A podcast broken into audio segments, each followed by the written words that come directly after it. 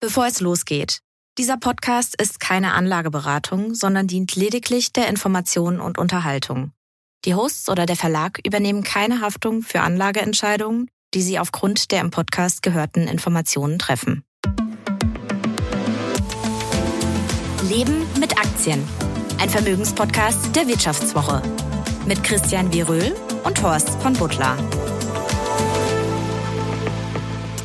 Herzlich willkommen zu einer neuen Folge von Leben mit Aktien, dem Vermögenspodcast der Wirtschaftswoche. Ich bin Horst von Butler. Und ich bin Christian Beröhl. Tja, wir blicken heute noch mal kurz auf den Haushalt. Und Johanna von Kotschern hat ja mal gesungen, das bisschen Haushalt macht sich von allein. Aber nee, nee, so einfach ist es nicht, Horst. Du hast diese Woche Christian Lindner zum Interview getroffen und bringst uns ein paar Erkenntnisse aus dem Gespräch mit. Außerdem schauen wir mal auf das Thema äh, Prognose und Jahresziele. Jahresziele. Da geht es jetzt ja munter los. Alle sagen das kommende Jahr voraus und wir schauen mal sozusagen äh, im ersten Schwung an, was da alles so prognostiziert und prophezeit wird. Tja, und ob es überhaupt Sinn macht, auf diese Prognosen zu hören oder zu gucken. Außerdem sehen wir mal wieder uns Gold an, denn auch da gibt's ja momentan ein Allzeithoch, zeitweise über 2100 US-Dollar.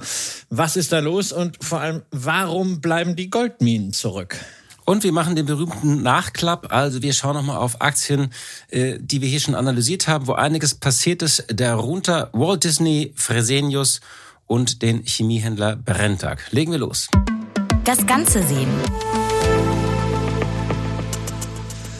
Ja, die Ampelspitzen ringen darum, wie ein 17 Milliarden Euro großes Loch im Haushalt gestopft werden kann. Ursprünglich hatte man sich ja vorgenommen, den Haushalt für das kommende Jahr auf jeden Fall noch vor Weihnachten im Bundestag zu beschließen. Das äh, wäre ja auch eigentlich logisch, dass man es ins neue Jahr mit einem Budget geht. Aber nun gibt's die Gerüchte, kein Haushalt mehr in diesem Jahr, keine Einigung. Horst, was sagt denn Christian Lindner? Also wir waren am Montag im Finanzministerium und eigentlich wirkte Christian Lindner eher entspannt angesichts der Lage. Also es ist jetzt auch nicht so, dass er sagt, alles easy, es sind schon schwierige Verhandlungen.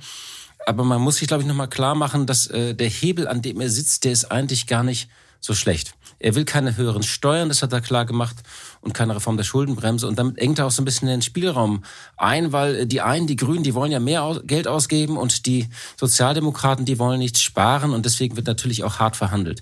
Ich habe mal so vier, fünf Botschaften mitgebracht, die ich mal so ganz äh, kurz zusammenfasse, weil es war schon denke ich, noch so ein, ein, ein guter Rundumschlag. Und ähm, du kannst dann ja auch so ein bisschen äh, deinen Eindruck immer dann dazu sagen. Also das das eine war so ein bisschen so die, die Lage auf die Sicht der Dinge. Da hat er schon eingeräumt, na ja, weil wir haben ihn gefragt, ich meine, äh, wir haben gedacht, Herr Lindner, Ihr Name ist jetzt verbunden wirklich mit der historisch größten Ohrfeige aus Karlsruhe überhaupt. Und da sagt er, für die ganze Regierung ist das peinlich und ich sehe darin jetzt einen Auftrag für mich. Jetzt ordnen wir die Staatsfinanzen im Lichte des Urteils neu. Und dann haben wir hat er gesagt, das mache ich mit großem Engagement. Und wir haben gefragt, auch mit heimlicher Freude, weil jetzt müssen alle sparen.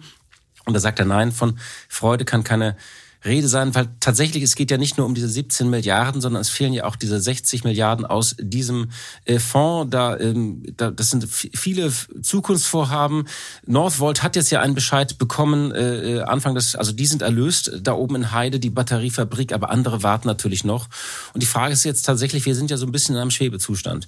Das Zweite, was er nochmal klar gemacht hat, ähm, weil die Regierung hat ja nur wenige Optionen. Sie kann Steuern erhöhen, Ausgaben kürzen, die Schuldenbremse reformieren. Wir haben darüber gesprochen.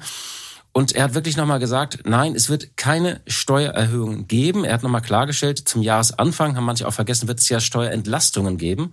Unter anderem sozusagen durch Abbau der kalten Progression. Also Christian, du kannst auch ein bisschen aufatmen. Da hat er sich, hat er sich natürlich äh, weit aus dem ja. Fenster gelehnt, ja, weil es wird keine Steuererhöhung geben. Das heißt, wenn er sich damit nicht durchsetzen kann, wenn man keinen Haushalt zustande kriegt, weil die anderen auch blocken, weil die Grünen nicht von ihren Ausgabenplänen runtergehen, die SPD nicht bei den Sozialausgaben sparen will, dann heißt das ja irgendwann muss Lindner dann aus der Koalition raus. Also entweder einigt man sich, man findet vielleicht auch irgendwo Öl und äh, hat dann die Probleme beseitigt, oder man muss irgendwo dann die Sollbruchstelle finden. Er hat ja immer wieder gesagt, er würde gerne tatsächlich beim Sozialstaat sparen.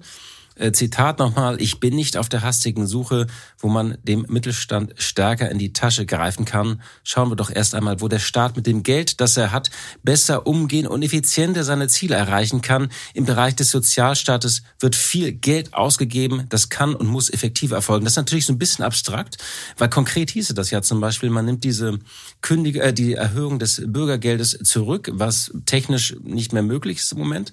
Da fehlt natürlich der politische Wille und viele sagen, das kann man jetzt nicht mehr machen. Interessant war, was er zum Thema Subventionen gesagt hat. Das ist ja so der große Streitpunkt und die Chipfabrik äh, von Intel in Magdeburg oder die geplante Chipfabrik ist ja so ein bisschen das Symbol für diesen Streit.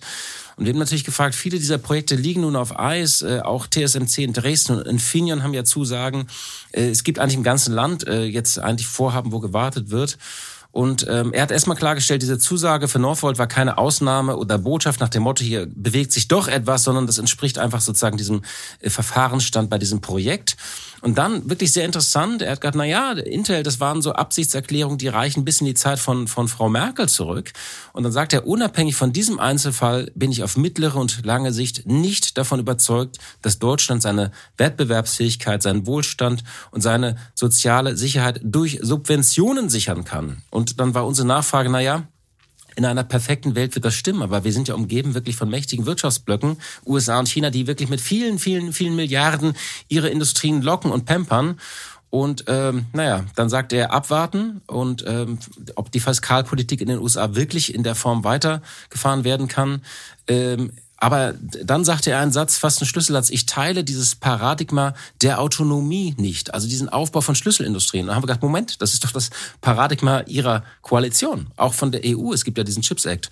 Und sagt er, nein, wir wollen resiliente Lieferketten und insbesondere ein De-Risking bei China, aber kein Decoupling. Aber ob Halbleiter aus den USA, Irland oder Deutschland kommen, das ist mir einerlei. Idealerweise kommen sie aus unterschiedlichen Quellen. Es wäre doch töricht zu glauben, dass wir alle Branchen und alle Glieder einer Wertschöpfungskette in unserem Land haben müssten. Das würde den Gedanken einer arbeitsteiligen Weltwirtschaft in Frage stellen. Ich würde sagen, gute liberale Lehre. Also ähm, das ist etwas tatsächlich, wo, wo das normale liberale Herz könnte das unterschreiben.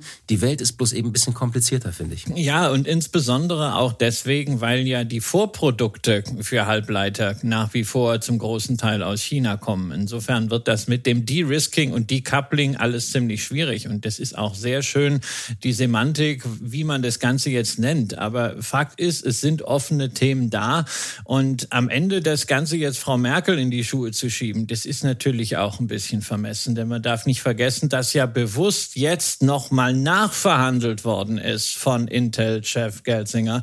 Damals, weil man gesagt hat, na, die Kosten sind ja gestiegen gegenüber dem, was eigentlich vereinbart gewesen war. Und wenn Lindner sagt, also er glaubt nicht, dass Deutschland seine Wettbewerbsfähigkeit und seinen Wohlstand über Subventionen sichern kann, warum hat er denn dann am Ende diesem kräftig aufgestockten Deal in dieser Form zugestimmt. Und außerdem frage ich mich. Naja, das war. Ja, ich will ja. Das war damals der Kompromiss. Ja, das ne? war, das war damals der Kompromiss. Aber wie wird's denn konkreten? Was heißt das denn äh, beispielsweise, wenn wir diese 10 Milliarden jetzt irgendwo nicht zusammenkriegen aus irgendwelchen Töpfen? Was muss da an Intel gezahlt werden, wenn die Bundesregierung Zusagen nicht einhalten kann? Also das wird, glaube ich, tatsächlich äh, das, das große Thema werden. Sie sind auf der Suche nach Geld, Sie haben noch keine Einigung. Wir haben dann zum Schluss noch mit ihm über die Lage der Wirtschaft gesprochen. Das hatten wir ja auch mit Olaf Scholz gemacht Ende September. Und da haben wir ja so ein bisschen beobachtet, dass die sich, ähm, dass der Kanzler sich eingemauert hat. Also ein bisschen so Wagenburg-Mentalität. Und ihr redet sozusagen die Lage, äh, redet das, das schlecht, die Stimmung ist schlechter als die Lage. Und ähm, naja, ähm, wir haben gesagt, irgendwie, ob er nicht ein bisschen alarmierter ist. Und dann sagt er, ich bin engagiert, um etwas zu ändern, hat äh, der Finanzminister dann gesagt, ich sehe die Prognosen zur wirtschaftlichen Entwicklung. Äh, unser Standort ist in einer tiefen Krise. Und haben gesagt, na ja, die Stimmung ist katastrophal. Und dann sagt er, die Stimmung ist noch schlechter als die Lage. Das ist für mich ein Handlungsauftrag. Also er will da einiges machen. Und ich hatte so den Eindruck, also er hat zum Beispiel, er möchte jetzt noch so ein Dynamisierungsgesetz machen, er hat dann die Gesetze aufgezählt, aber eigentlich, glaube ich, hat die FDP nicht das erreichen können und er schiebt es tatsächlich ein bisschen auf diesen Reformstau. Da muss man natürlich auch fair sein, wenn zehn Jahre nichts passiert ist, kann man das nicht in zwei Jahren alles aufräumen. Ich glaube bloß, denen läuft jetzt so ein bisschen die Zeit davon und deswegen ist auch die Frage, die viele ja stellen, ob diese Ampel eigentlich äh, wirklich halten kann, die volle Legislaturperiode. Das ist gerade so die große Wette und das große Gespräch in Berlin. Na und insbesondere jetzt, wo der Kit weg ist, nämlich dieses Geld, was man umgebucht hat und womit man ja eigentlich alle Interessen damals vor zwei Jahren im Koalitionsvertrag unter einen Hut bringen wollte. Was mir, ich habe das Interview inzwischen in der Vivo gelesen, fehlt, ist halt etwas Konkretes. Ja, ich weiß, man ist mitten in Verhandlungen, da will man sich nicht zu weit vorwagen, aber solche Sätze wie das, was ihr auch als Headline genommen habt, wir müssen die Fesseln für uns unsere Wirtschaft lösen. Das ist etwas, das hat er als Oppositionspolitiker schon gesagt. Er ist jetzt zwei Jahre in der Regierung. Ja, es hat sich eine ganze Menge getan. Und es kann nicht immer nur das Argument für die FDP sein. ja, sie hat noch Schlimmeres verhindert. Man muss irgendwo mal nach vorne denken bei dieser sogenannten Fortschrittskoalition. Und da macht man eigentlich das Gleiche wie bei Frau Merkel damals. Man hat immer gesagt, oh, jetzt haben wir Krise und dann können wir nach vorne denken. Erst die Krise lösen. Das Problem ist, die Krise ist Dauerzustand und wir müssen parallel zur Krise auch mal mehrere Jahre nach vorne denken. Das passiert in Deutschland seit 2003 nicht mehr. Das liegt im Trend. Ja, das Jahresende nähert sich. Es ist die Zeit für Ausblicke und Prognosen, die dann zu Kurszielen verdichtet werden. Wo steht der DAX? Wo steht der S&P 500? Wo wird der Dollar stehen und das Gold? am Jahresende und im kommenden Jahr, wie entwickelt sich alles. Letzten Endes ist das ja alles pure Raterei, denn es weiß ja niemand, was passiert und wie kritisch die Fixierung auf einen Zeitpunkt in zwölf Monaten ist. Das ist ja auch so ein bisschen immer schwierig. Also wir denken diesen Zeiträumen. Das zeigt ja auch gerade die Bewegung in den vergangenen drei Wochen.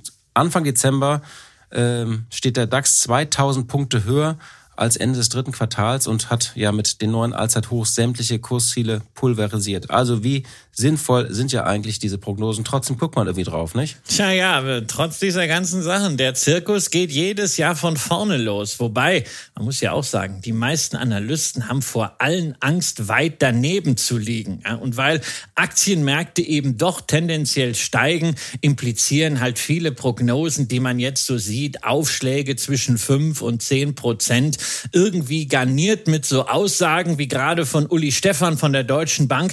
Ich bin relativ relativ optimistisch, aber nicht überschwänglich. Ja, und wenn es dann am Ende fünf Prozent minus äh, werden, kann man dann auch nichts dagegen sagen, weil er war ja nur relativ optimistisch. Also die Aussagekraft dieser ganzen Geschichten ist letztendlich gleich null. Und dennoch werden die Kursziele ja von vielen Medien richtig ernsthaft diskutiert und aufgelistet, statt dass man einfach mal sagt, hey Leute, ihr wisst es doch auch nicht. Aber dann ist die, die Story natürlich auch schnell erzählt. Wenn wir jeden, äh, jedes Jahresende schreiben, wir wissen es auch nicht, dann ist das eigentlich ein Satz und den können wir nicht an unsere Leserinnen und Leser verschicken. Man muss sich mit irgendwas ja beschäftigen. Trotzdem, ähm, nur wenige Analysten haben, heben sich ja von diesem Einheitsbrei ein bisschen ab. Im vergangenen Jahr war das etwa die Helaba, die mit ihrer DAX-Prognose von 16.000 am offensivsten war und damit jetzt auch am nächsten dran, kann man sagen. Und du hast jetzt eine Sache rausgesucht, ähm, der so ein bisschen da äh, in seiner Art und Weise äh, Voraussagen zu machen heraussticht. Ja, also man kann ja entweder so im Strom mitschwimmen oder man kann richtig einen raushauen und das ist dann nicht DAX 16.000 oder DAX 18.000, sondern da sind wir dann beim dänischen Broker Saxo mit seinen outrageous predictions, also empörende Prognosen. Dinge, die eigentlich ganz weit hergeholt zu sein scheinen, die man überhaupt nicht auf den Zettel hat, deren Eintrittswahrscheinlichkeit zumeist im niedrigen einstelligen Prozentbereich liegt. Also nur mal ein Beispiel. Für 2023 hätte die Saxo Bank unter anderem Goldpreis von 3000 Dollar in den Raum gestellt. Dazu ein Referendum über den Wiedereintritt Großbritanniens in die EU und die radikale Monetarisierung der japanischen Staatsschulden mit einer Dollar-Yen-Untergrenze bei bei 200. So, nichts davon ist passiert und deswegen kann man diese outrageous Predictions natürlich als Marketing- und Reichweiten-Gag abtun, kurz Kopfschütteln und dann rein in den Papierkorb. Aber ich lese das trotzdem ganz gerne, weil die Saxo Bank da ein bisschen den Blick weitet für das, was man in Anlehnung an dieses Buch von Nassim Nicholas Taleb Schwarze Schwäne oder Portfolio technisch Tail Risk nennen kann. Unwahrscheinliche Szenarien, die gravierende Auswirkungen haben können. Und das ist ja das Interessante, weil wir leben ja eigentlich in Zeiten, es gibt so ein bisschen viele schwarze Schwäne, wenn man mal die vergangenen vier bis fünf Jahre anschaut, als Taleb das Buch geschrieben hat. Das war ja zur Finanzkrise und es sind, also wir hatten eine Pandemie alle 100 Jahre, ein Ausbruch eines Krieges in Europas. Also wir haben sehr viele, sehr seltene Ereignisse, die eigentlich ähm, die, die verhäuft auftreten, die in einer dichten Abfolge auftreten. Insofern schärft das ja auch so ein bisschen, solche Gedankenexperimente schärfen ein bisschen dann auch den Blick, kann man sagen, oder sie laden zu Gedankenspielen ein, als würde man so einen Muskel im Gehirn, glaube ich, trainieren. Das ist die Idee dahinter, nicht? Ja, man sieht halt, ne, was, was kann alles passieren, erweitert die Vorstellungskraft und wir wollen auch nicht vergessen, also die Saxo Bank ist weit übers Ziel hinausgeschossen, auch im letzten Jahr, aber immerhin, der Goldpreis ist ordentlich gestiegen, reden wir ja gleich noch drüber und die dramatische Ab Abwertung des japanischen Yen, das war schon eines der ganz großen Themen. Und wenn gleich auch für dieses Jahr wieder so, so einiges so richtig weit hergeholt klingt. Ne? Also beispielsweise Robert F. Kennedy Jr., ja, der Neffe von JFK, passionierter Verschwörungstheoretiker, soll nicht nur zur Präsidentschaftswahl antreten, sondern sogar gewinnen. Das ist eine dieser Predictions. Ähm, muss ich sagen, ist wahrscheinlich so bei einem Prozent irgendwie anzusiedeln. Aber wer wollte bestreiten, dass die Wahl im November 2024 in jeder Hinsicht disruptiven Charakter haben könnte? Ja, ich meine, der Economist hat ja die Wahl von Donald Trump eigentlich als größte Bedrohung für die Weltordnung, auch für die Weltwirtschaft bezeichnet auf diesem Cover. Ähm, ein wunderbares Cover, wo dieser Schatten von Trump so auf eine Weltkugel fällt. Insofern ist das schon interessant. Dann haben Sie ja gesagt, dass der Ölpreis auf 150 Dollar klettern äh, wird, äh, woraufhin Saudi-Arabien die UEFA Champions äh, League kauft. Das ist natürlich... Ähm, schwer, schwer vorstellbar, auch wenn natürlich Ölpreise immer steigen können, wenn sich zum Beispiel der äh, Krieg im Nahen Osten ausweiten sollte. Ja, oder wenn wir beispielsweise eine globale Konjunkturerholung sehen, die dann auch mal China einschließt, ja, warum sollte man dann nicht zumindest ein dreistelliges Niveau erreichen? Und die Ambitionen der Araber, ihre Petrodollars in Sportveranstaltungen auf allerhöchstem Level zu stecken, na, die sind sowieso nicht von der Hand zu weisen. Das ist kein Thema für die nächsten zwölf Monate, aber vielleicht für die nächsten fünf Jahre. Dann gibt es ja eine Prognose, die dich vielleicht auch als LVMH-Aktionär irgendwie elektrisiert hat. Und zwar gibt es ähm, ja, dass äh, die EU ähm, Europas Milliardären äh, auf die Pelle rücken wird und eine Vermögensteuer von zwei Prozent einführt und diese Steuer löst dann Schockwellen in der europäischen Luxusindustrie aus. Das würde dich hart treffen, weil LVMH würde demnach um 40 Prozent absteigen. Naja. Ich hoffe nicht, dass das eintritt, Christian. Naja, naja, also unabhängig davon, ne, dass eine solche EU-Steuer ja zunächst mal rechtlich ein extrem dickes Brett wäre, was man sicher nicht in zwölf Monaten bohren kann. Die Schuldenberge der Staaten und die Wahlerfolge populistischer Parteien werden doch die Diskussion über Umverteilung im Allgemeinen und Vermögenssteuern im Besonderen anheizen. Denn am Ende ist es halt populärer, wenigen etwas wegzunehmen, als in der Breite zu sparen oder beispielsweise die Mehrwertsteuern zu erhöhen. Und warum sollte es da keinen grundsätzlichen Akkord zwischen zumindest einigen europäischen Staaten geben? Dass deswegen die Nachfrage nach Luxusgütern schockartig einbricht, ist vielleicht nicht zu befürchten, aber diese outrageous prediction erinnert uns doch ganz generell daran, wenn das Konsumklima sich global eintrübt und Wachstumserwartungen eingedampft werden, dann kann auch die Aktie eines herausragend geführten, herausragend positionierten Unternehmens wie LVMH vom gegenwärtigen Niveau aus jeder Zeit drastisch einbrechen. Das sieht man ja auch in der Vergangenheit. Drawdowns von 30, 40 Prozent seit 1991 waren da keine seltenen Seltenheit, sind immer wieder vorgekommen und manchmal war es dann deutlich mehr. Und das Thema Reichensteuer und Vermögensteuer wird ja auch gerade in Deutschland wieder diskutiert, sobald das Geld fehlt ähm, gibt es ja diesen schönen Satz, die Reichen sollen zahlen. Insofern, es ist ja das letzte große Gespenst, äh, was auf der, was bei den Linken spukt. Ähm, sie haben ja vieles durchgesetzt ähm, mit ihren Sozialprojekten. Es gibt den Mindestlohn, sie haben ihre Rentenvorstellungen umgesetzt.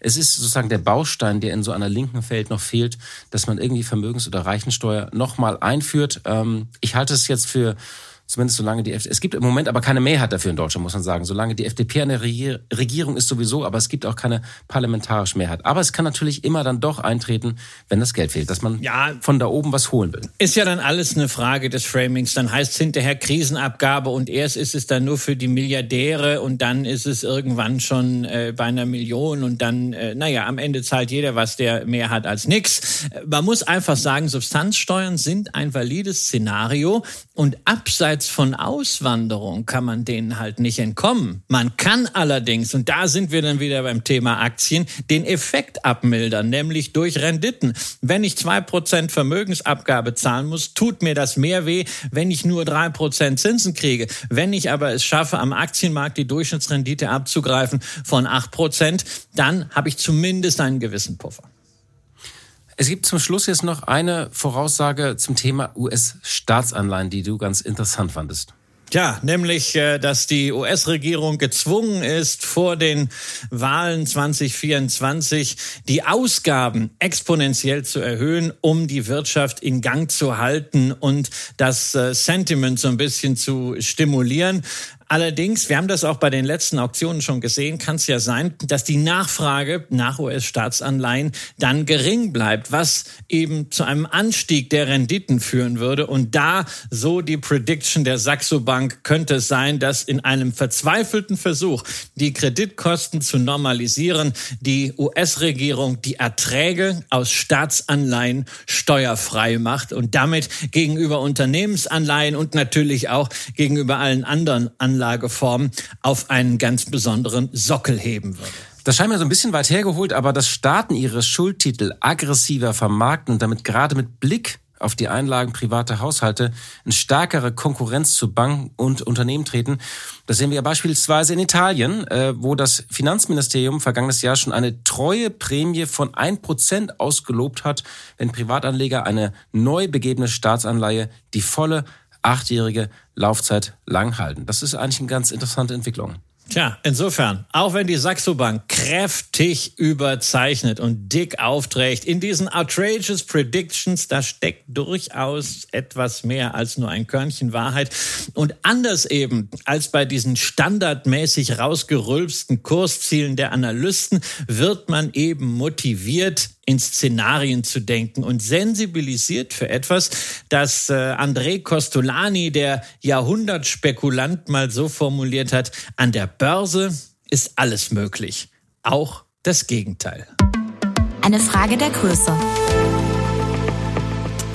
Kommen wir zum Thema Gold. Es ist ja nicht nur fröhliche Weihnacht überall, sondern auch Allzeithochs überall. Wir haben vergangene Woche über den MSCI World gesprochen, wir haben über den DAX gesprochen und äh, ja, beim Bitcoin, der klettert auch, das kann Allzeithoch, aber der hat sich auch erholt und natürlich auch äh, das Gold. Nach Bloomberg-Daten wurde die Feinunze in den vergangenen Tagen zeitweise zu mehr als 2100 Dollar gehandelt und in Euro gab es ebenfalls Rekorde jenseits der Marke von 1930 Euro, auch wenn es danach wieder ein bisschen abwärts ging. Und unabhängig von der Tagesaktualität bleibt es ja dabei, das haben wir hier öfters mal wieder gesagt, Gold präsentiert sich weiter ziemlich robust, liegt auf Jahressicht gut 10 Prozent im Plus und wie es sich für dieses Metall gehört, das ja wirklich äh, ja sagen umwoben ist, schöne Geschichten, äh, so die, die eigentlich die Anlageklasse mit den schönsten Geschichten. Deswegen gibt es natürlich immer eine Reihe von Narrativen.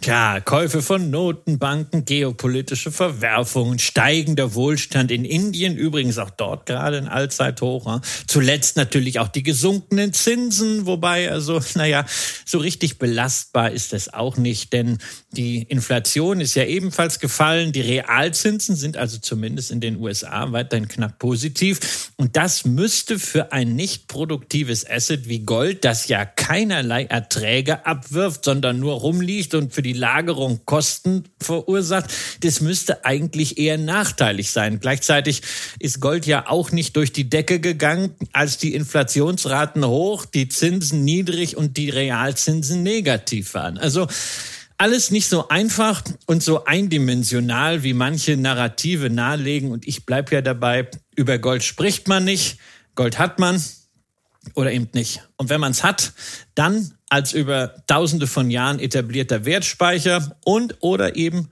aus portfoliotechnischen Gründen. Denn Gold korreliert halt nicht mit Aktien oder Anleihen, wirkt also tatsächlich risikomindernd, vor allem dann, wenn man Risiko mit Schwankungen übersetzt, worüber man natürlich dann auch wieder trefflich streiten kann.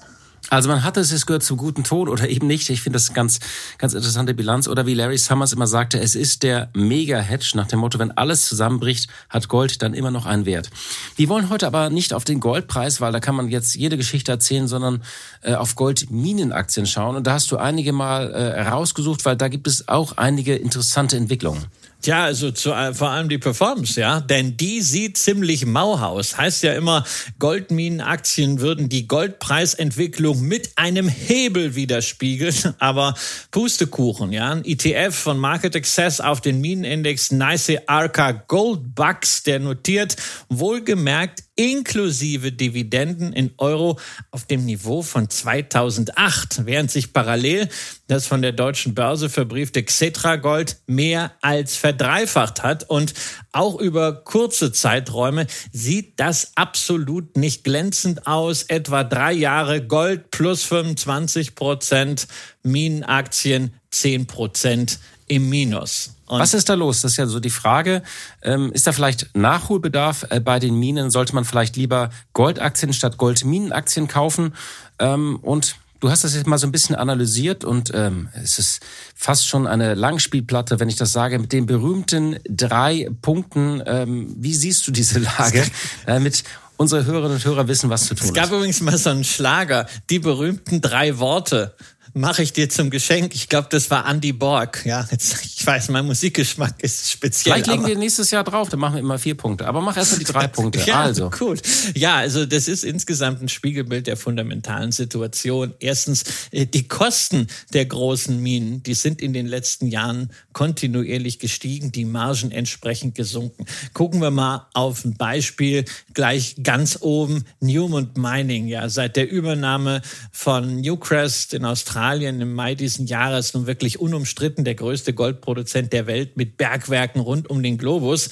Und 2008 bis 2011 lag die Rohmarge von denen noch bei 50 Prozent. Nun ist es nicht mal mehr die Hälfte. Und das zieht sich dann eben durch die ganze Bilanz. Und dann hast du so Themen Energie, Maschinen, Chemikalien, Personal, Umweltauflagen, alles rasant teurer geworden, was dann im Endeffekt dazu führt, dass die operative Marge die vor 15 Jahren so satte 30 bis 40 Prozent betragen hat, in den letzten zwölf Monaten nicht einmal mehr bei 10 Prozent liegt. Und ähnlich ist die, Situation ja bei Barrick Gold aus Kanada, die Nummer zwei der Branche. Auch da Rohmarge von über 50 Prozent auf unter 30 Prozent eingebrochen. Ja, und da sind wir dann bei Punkt zwei. Sinkende Margen sind ja immer ein Alarmzeichen für Investoren, aber lassen sich ja durchaus kompensieren, nämlich durch höhere Volumina. Aber genau das passiert eben nicht. Im Gegenteil. 2021 hat Barrick Gold noch 7700 Einheiten produziert, 2022 nur noch 4100. Der Ausstoß hat hat sich also nahezu halbiert. Und da braucht es eben schon massive Preissteigerungen, um den Umsatz überhaupt nur stabil zu halten. Bei Newman sieht es etwas besser aus, aber auch hier ist 2022 mit 5800 Einheiten rund 10 Prozent weniger produziert worden als 2010, eben weil die Produktion immer aufwendiger wird, nicht zuletzt durch regulatorische Auflagen und Widerstände gegen die Erschließung neuer Vorkommen. Und damit sind wir beim dritten Punkt. Tja, denn um überhaupt zu wachsen, bleiben den großen Minenkonzernen also nur Übernahmen. Und auch vor dieser 17 Milliarden schweren Übernahme Newmont Newcrest gab es ja einige Transaktionen, bei denen sich leider, leider herausgestellt hat, mit dem vielbeschworenen Synergie- und Skaleneffekt ist es dann doch nicht so weit her, ja, dass man Maschinen und Chemikalien gemeinsam einkaufen kann und Vertriebspower zusammenlegen kann. Irgendwie reicht es nicht aus, um um die Kosten der Übernahme, vor allem auch die Kapitalkosten, wieder reinzuspielen. Immerhin, die Verschuldung dieser Mining-Giganten ist recht überschaubar, weil eben viele Transaktionen nicht in Cash, sondern in Aktien abgewickelt wurden. Ich dachte, Aber. Ja, das wäre enttäuscht. Das wäre es das wär's auch gewesen. Aber nee, die haben tatsächlich mit Papier, nämlich mit Aktien gezahlt. Das kostet dann kein Cash. Ja, aber kostet die Aktionäre ja trotzdem Geld, nämlich in Form von Verwässerung. Ja, und so verteilt sich eben der obendrein deutlich zusammengeschmolzene Gewinn von Barrack heute auf doppelt so viele Aktien wie vor 15 Jahren. Und bei Newmont hat sich die Aktienanzahl allein seit 2018 von 533 Millionen auf 1,15 Milliarden erhöht, also ebenfalls mehr als verdoppelt in fünf Jahren. Man sollte sich also nicht davon blenden lassen, dass sowohl Newmont als auch Barrick Dividenden zahlen. Da guckst du ja auch immer gerne drauf. Äh, die großen Minen haben ein Ertragsproblem, das kann man festhalten. Und äh, ja, äh, Barrick ähm, äh, notiert sozusagen auf einem Niveau in US-Dollar von 1993 und Newmont auf dem Niveau von 1987. Und das muss ja Gründe haben, äh, weil es gibt ja jetzt ja keine Perspektive bei dem Geschäft, dass die Gewinne nochmal signifikant steigen werden, nicht? Ja, außer, außer vielleicht, dass der Ölpreis wirklich nochmal drastisch steigt, sich verdoppelt oder irgend sowas. Das ist ja der einzige ja, Hebel, nicht? Aber auf den steigenden Goldpreis kann ich eben auch direkt setzen. Ja, entweder physisch oder mit geeigneten Finanzprodukten, die den Goldpreis eins zu eins abbilden.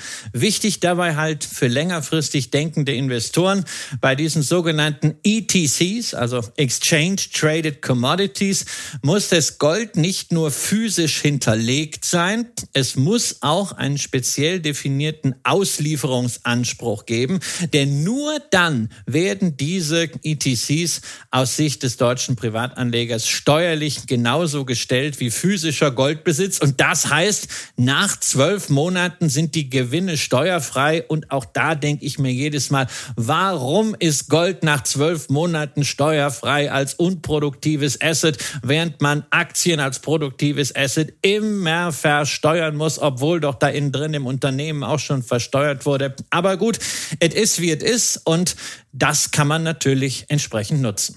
Wir machen hier keine Steuerberatung, aber ähm, es gibt jetzt sozusagen auf Basis dieser Rechtsprechung drei Produkte, die werden wir auch in den Shownotes verlinken. Das sind, kannst du die drei nochmal nennen? Ja, Xetra Gold von der Deutschen Börse, Euwax Gold 2, ganz wichtig, die zwei hinten dran wegen dieses Auslieferungsanspruchs und Gold Bullion Securities von Wisdom Tree. Dafür gibt es einschlägige Rechtsprechung mit entsprechenden Aktenzeichen. Natürlich könnten die Probleme der Minenbetreiber, die wir gerade skizziert haben, auch ein Argument dafür sein, dass Gold noch weiter steigt, weil die Produktion ist teuer und man kann jetzt ja auch nicht beliebig das Angebot einfach so ausweiten. Das hast du ja gerade schön skizziert.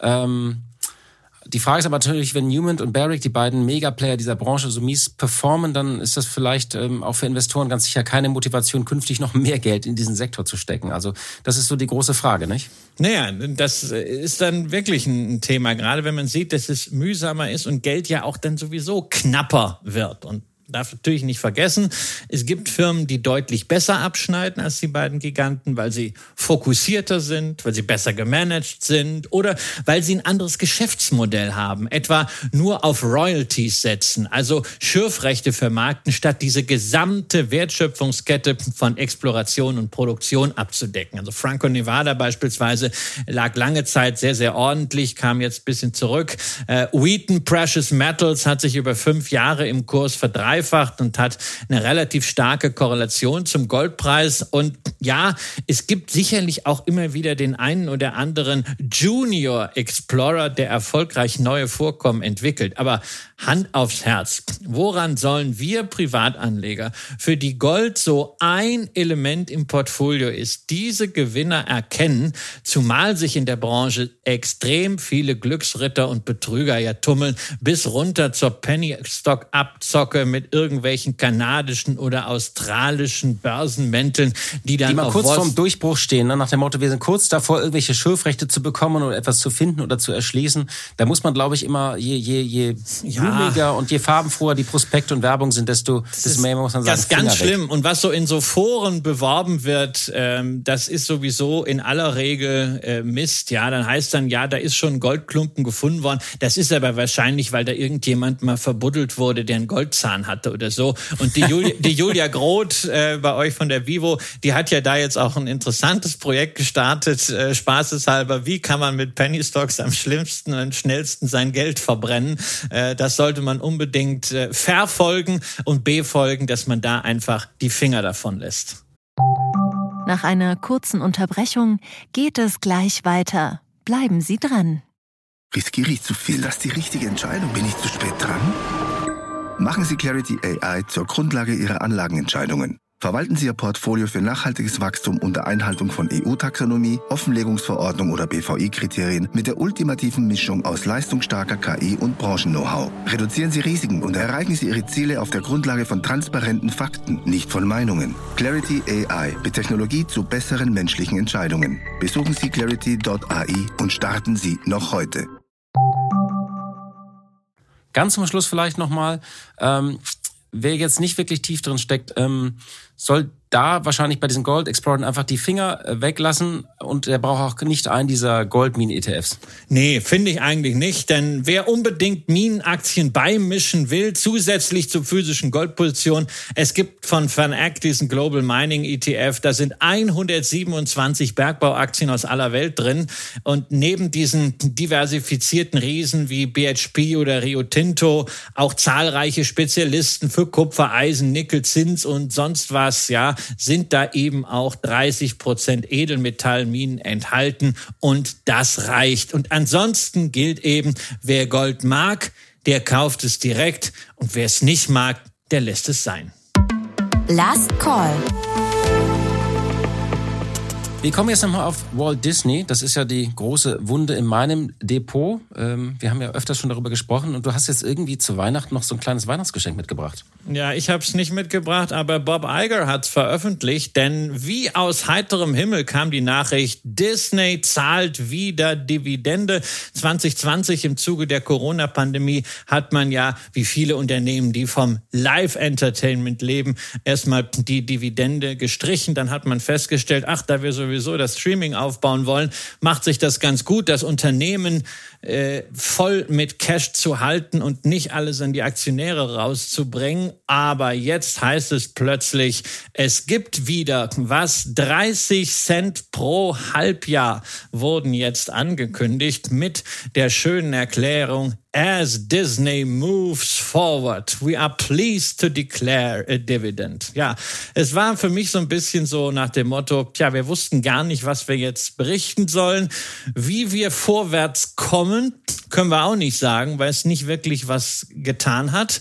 Aber wir wollen die Aktionäre mal ein bisschen beruhigen. Deswegen hauen wir mal ein bisschen Kohle raus und äh, 30 Cent pro Halbjahr, das ist ungefähr ein Drittel dessen, was man 2019 gezahlt hatte. Aber bei 1,8 Milliarden Aktien ist das etwa eine Milliarde Dollar Cash-Abfluss im Jahr für eine Rendite von 0,65 Prozent bei Nettoschulden von 30 Milliarden Dollar, also dreimal EBTA aktuell. Und da muss ich sagen, der ist für mich einfach Baldrian, dass da verteilt wird. Weil man strategisch nichts zu erzählen hat, haut man Kohle raus. Dann würde ich gerne noch mit dir auf Fresenius schauen. Wir hatten das Thema ja hier im Podcast gehabt. Äh, wir hatten es diskutiert und nun ist es auch passiert. Fresenius streicht die Dividende, damit man staatliche Energiehilfen von 300 Millionen nicht zurückzahlen muss. Das ist ein großes Dilemma. Das hat mir hier skizziert. Dazu bleiben 500 Millionen Cash in der Kasse, die sonst ausgeschüttet worden wären. Wie schaust du auf diese Entscheidung?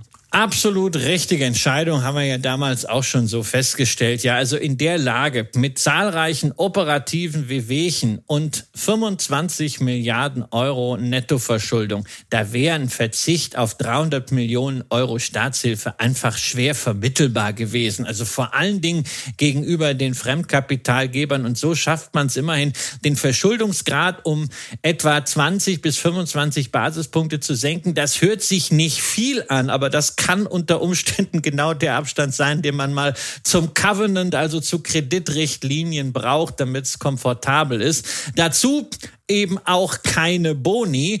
Und wie äh, ein äh, sehr geschätzter Twitter-User namens Shocklord dazu geschrieben hat, manchmal haben populistische Gesetze real positive Konsequenzen für Aktionäre. An der Einschätzung zu Fresenius und an diesen Baustellen ändert das natürlich nichts, aber es ist gut, dass bei Herrn Sen da Realismus eingekehrt ist und dass man nicht um der Dividende willen daran festhält. Zum Schluss noch Brenntag. Da gab es auch News, die wollen sich entflechten, haben sie genannt. Operativ und rechtlich. Brenntag Essentials und Brenntag Specialties. Ähm, wie schaust du auf solche Veränderungen als Aktionär, wenn so etwas passiert? Naja, also grundsätzlich kann Entflechten ja sinnvoll sein, wenn man Werte hat, die an der Börse nicht richtig wahrgenommen werden. Und da gibt's ja diese aktivistischen Investoren bei Brenntag, die das schon lange fordern, dass man einfach dieses eher margenschwache Essentials-Geschäft, also die Basischemikalien, abtrennt von dem margenstarken Geschäft mit Spezialchemikalien, insbesondere dann auch im Healthcare-Bereich. Das ist auf der Hauptversammlung nicht durchgegangen. Und auch jetzt, also es war dann ja viel davon die Rede, dass es ein später Sieg für die Aktivisten sei. Aber es wird halt letztendlich diese organische Trennung, Zuordnung der Geschäftsbereiche vorangetrieben. Da ist jetzt keine konkrete Absicht für einen Spin-off oder Börsengang oder Teilverkauf von Sparten drin, weshalb die Meldung auch verpufft ist. Ich denke, was sehr wichtig ist bei Brenntag, ist, dass man die Holding oben drüber möglichst schlank hält. Da hat man sich jetzt noch mal ein Kostensenkungsprogramm verursacht. Ansonsten bleibe ich auch da bei meiner Einschätzung. Das ist ein sehr gut aufgestelltes Unternehmen Unternehmen, mit dem man sehr ordentlich partizipieren wird, wenn die Weltkonjunktur und damit auch eben diese Basisindustrie namens Chemie wieder anspringt. Egal, ob das 2024 oder 2025 sein wird, aber da ist wirklich Wert und den hat ja auch einer der reichsten Deutschen erkannt. Klaus-Michael Kühne ist mit 10 Prozent dabei und es gibt ja immer wieder Spekulationen, dass er aufstockt und auch wenn er den Elbtower dann retten sollte nach der HSV. Ja, und den, ja, der HSV, äh, der hat es ja auch nötig. Das ist sogar. Sag nicht was Falsches. Sogar in Berlin verloren. Meine Güte, bei der Hertha gewinnt doch eigentlich jeder, nur der HSV. Ihr sagt nichts Falsches, sonst, sonst lösche ich diese Aufnahme, die wir heute gemacht haben. Was interessant ist, haben noch, was, was die Kollegen äh, geschrieben haben, das würde ich gerne zum Schluss nochmal äh, zitieren. Mit Interesse dürften jedoch nicht nur die Aktionäre die Brenntag-Aufspaltung verfolgen, sondern auch die Konzernchefs von Bayer und Thyssen, Unternehmen, bei denen eine mögliche Aufspaltung auch immer ein Thema ist. Der Fall Brenntag zeigt, wie schnell der Druck der Aktivisten steigen kann und er könnte, wie ein gut vernetzter Berater erklärt, weitere Investoren ermutigen, ihre entsprechenden Forderungen Nachdruck zu verleihen. Also vielleicht haben wir spannende Themen noch in den nächsten Wochen, mit Sicherheit, denke ich, fürs nächste Jahr. Ja, wobei man darf eins nicht vergessen, durch die Aufspaltung wird notleidendes Geschäft nicht besser. Und wenn man das Pharmageschäft von Bayer abspalten würde, sind dann auch nicht plötzlich die Pipelines voll. Und bei ThyssenKrupp ist das, was da ist, durch eine Abspaltung auch nicht unbedingt mehr wert. Das haben wir auch beim Fall Nucera gesehen. Also äh, es wird sicherlich der Druck steigen, aber man sollte sich als Anleger davon nicht allzu viel versprechen, denn Abspaltung Abspaltung bringen nur was, wenn man operativ auch wirklich performt. Und das muss zuerst kommen. Alles andere ist ein Hinterherlaufen hinter Kapitalmarktmoden. Und das funktioniert, wenn überhaupt, nur kurzfristig oder, wie wir beispielsweise bei der Separation von Kellogg sehen, gar nicht. Liebe Hörerinnen und liebe Hörer, das war's für diese Woche. Machen Sie es gut und wir hören uns hoffentlich am kommenden Mittwoch wieder. Leben mit Aktien. Ein Vermögenspodcast der Wirtschaftswoche.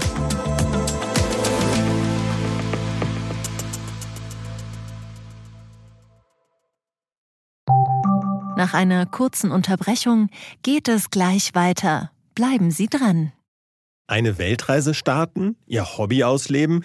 Finanzielle Unabhängigkeit muss kein Traum bleiben. In der neuen Vivo Coach Masterclass erfahren Sie, wie Sie das Vermögen dafür aufbauen und es einsetzen. Kurzweilige Videos, spannende Inhalte, konkret umsetzbare Empfehlungen. Entdecken Sie das neue kostenlose Video-Learning-Format exklusiv für Abonnentinnen und Abonnenten der Wirtschaftswoche. Jetzt unter vivo.de slash coach slash masterclass. Vivo Coach. Wissen, das sich auszahlt.